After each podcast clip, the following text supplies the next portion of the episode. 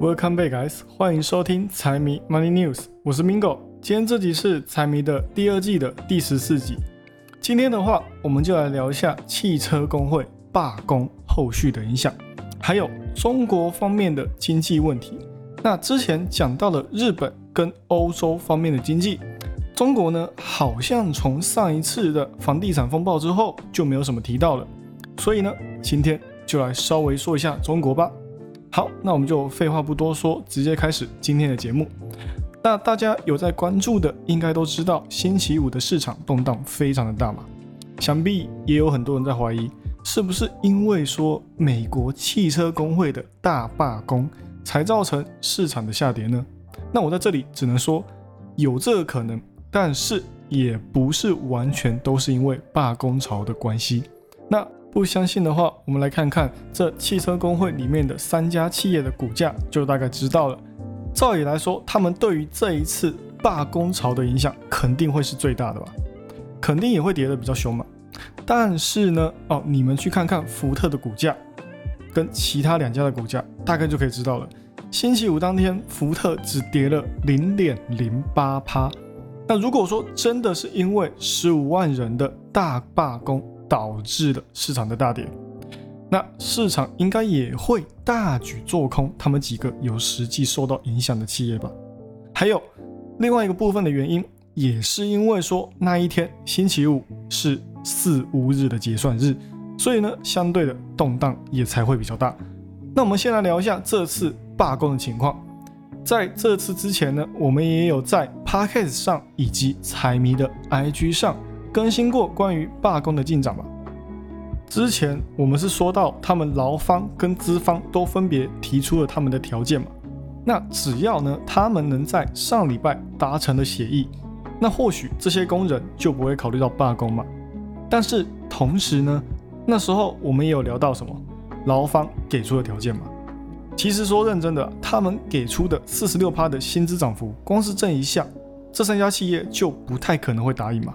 那结果呢，也不出我们所料，双方呢并没有在时间内达成了协议，所以劳工呢也决定开始执行罢工。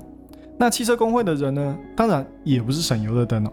如果认为他们只是想要加薪，除了上街抗议之外，就没有做另外一手准备的话呢，那就小看他们了。他们工会决定说，先暂时的有针对性的减少这些厂生产出来的汽车。那简单来说呢，就是他们自己也知道，对于这些企业来说，他们劳工呢就是生产的机器。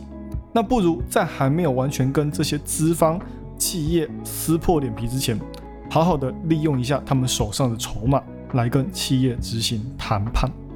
但是同时呢，他们也会继续派另外一部分人上街抗议，就是分成两部分人了。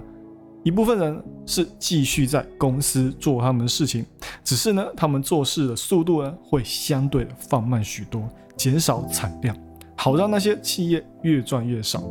那另外一部分人呢，则是持续拿着手上的条件跟资方谈判。那我们就以目前来说，他们工会现在开出来的条件也比之前呢有相对的妥协许多。但是再怎么妥协呢，对于那些企业来说，还是条件开太高了。之前 UAW 汽车工会呢是开未来的四年要把工资提升到四十几趴，但是现在呢因为两边僵持不下的关系哦，所以 UAW 他们又重新的拟定他们的条件，重新的愿意出来妥协，把工资呢提升到四十趴，变成只提升到三十趴。虽然我也不知道这样的薪资谈判是狮子大开口还是企业太小气，但是这段期间呢，大家应该也在财经新闻上面或是财经节目里面看到过，美国出现过很多起罢工潮吧？很多罢工潮也是最近才开始缓和下来，只是这些喊罢工的，我不得不说，真的不得不说，他们真的是革命相当的成功啊！美国航空。答应给旗下的机师在未来的四年提升了百分之四十的薪资，送货的 UPS 也答应给员工呢提升百分之十八的薪资啊。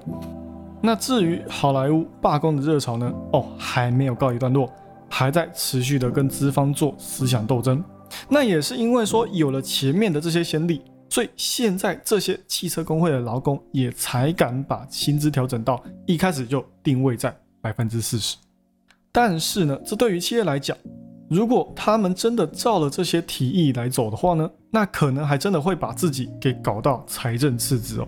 那现在呢，你条件提也提了，因为这些企业不同意，又把条件下调了。只是下调了之后呢，这些企业依旧是不同意，所以说再多也没有用，先罢工再说。这就是现在这些劳工的内心的心理所想的。那既然罢工已成定局，那我们就先来聊一下罢工会带来的影响。还有通胀跟企业的利润率又会表现得如何？那我们先来讲一下经济，这是里面影响最小的，可能只会影响到美国不到一趴的经济增长。但是对于通胀来讲的话呢，可能就有点难说了。之所以罢工的消息一出来之后，这些企业的股价没有多大的影响，也是因为他们这些车企呢，目前也还有很多的库存可以做消耗，还不到最悲观的地步。也有特别对于那些卖的比较好的车款做销量减少的手段，也就代表说，哦，他们已经相对的放弃了今年下半年的汽车销量，等到明年一到才继续把销量跟业绩给做起来，哦，跟特斯拉差不多嘛。但是这一切的前提呢，都是建立在罢工的时间缩短，谈判条件双方都能够在短期之内答应的情况底下哦。那假如说罢工的时间拉长呢？短则几个礼拜，长则几个月，甚至是到明年，那对于企业跟整体的汽车供应链来讲，会不会有订单增加、供给短缺的影响呢？到时候是不是又会推升汽车的价格，间接带动二手车的价格上涨呢？呃，也是有可能的嘛。尤其是二手车对于通胀来讲，也是一个重要的指标之一，所以。罢工如果很快就结束了，那也就不会影响到通胀跟供给端。反之呢，哦，可能就要稍微的提防一下了。最近比较敏感的联总会呢，也会不会有加息的想法呢？哦，那就要看一下汽车工会他们这个罢工后面的影响会到底走得如何呢？那最后的话就是企业的利润率了。大家把角度往企业想一下，如果企业都给自家的员工加薪了。那是不是代表说他们的利润也在缩小呢？那利润上面已经缩小了，那是不是也会影响到企业的股价估值？当然，现在就讲这些有点太早，但是不可避免的，一切都要有所防范嘛。但是现在呢，对于美国来说，还有另外一件事情是近期需要去注意的大事哦，也就是美国政府可能会关门这件事。现在已经是九月中了。要是美国政府在参众议院两党直到九月底还没有对新的支出计划达成协议的话，那政府部门到时候可能就会停摆了。那停摆的话呢，大家也可以想一下，之前美国政府停摆之后，市场又发生了什么问题？那这一次停摆之后呢，可能又会发生什么问题？又会有哪些问题？那现在最大的问题当然还是经济啊。那对于经济来说，最重要的是什么？那些经济数据嘛。那经济数据又是来自哪里？政府的手上。那政府如果停摆的话，经济数据是不是就会延迟发布呢？那数据本身就是延迟的，那之后的数据是不是就更加的延迟？而且大家也不要忘了，这里面就包括很重要的 CPI 跟 PPI 这些。那一旦这些政府部门都停止运作了，我们又要怎么看到未来经济的走向呢？市场没有给出数据，那我们就更加的提心吊胆？市场也有可能因为这样更加的悲观，也是说不定。但是我这里还是要说一些乐观的消息哦。不管怎样，有悲观总是会有乐观嘛。所以好消息就是，以往政府不是没有关闭过，也有发生好几次。但是几乎呢，每一次政府部门关门之后呢，股市之后的上涨几率也都是偏高的。虽然监管机构都关起来了，但是好像大家更加的喜欢政府都停摆的状态，所以呢，大家反而也都不用太过担心。就算政府停摆之后，其实可能还是一件好事，也说不定。好，那最后呢，我们就来讲讲最近中国的经济，因为节目的主题里面就有包括全球经济嘛，而且也不能总聊美国的情况，所以这一集我们就来聊一下中国的近况。最近呢，中国也给出很多的经济的数据，什么新订单数量啊、零售销售数据啊、工业产量啊，这几个数据几乎呢都在朝好的方向发展。那经济增速呢也在开始重新增加了，看起来已经不像几个月前一样死气沉沉了。再加上中国方面对于政策的刺激哦，也是相当积极，包括闹得最夸张的房地产市场，也在以难以想象的速度开始恢复买气。